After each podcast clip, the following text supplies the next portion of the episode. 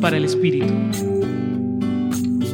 La palabra que nos comparte Mateo pone de relieve el llamado que hace Jesús a los doce apóstoles y que hoy se actualiza en nosotros, pues Jesús nos llama a cada uno por nuestro nombre para participar en su continua y permanente acción creadora.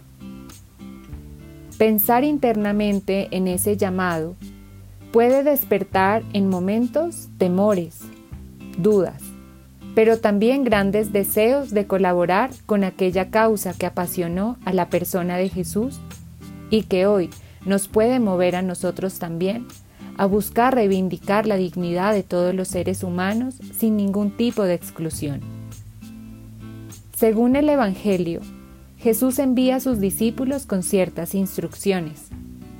¿Qué tal si empezamos nosotros dando ejemplo, acogiendo con compasión a aquellas personas que están cerca y así anunciamos que el reino del amor vive?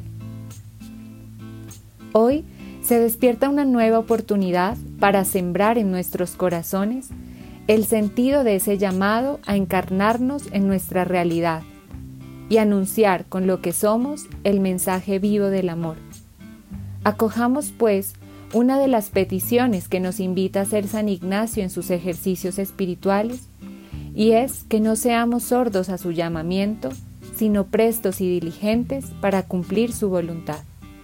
Acompañó su reflexión Marcela Caicedo Vela desde el Centro Pastoral San Francisco Javier de la Pontificia Universidad Javeriana.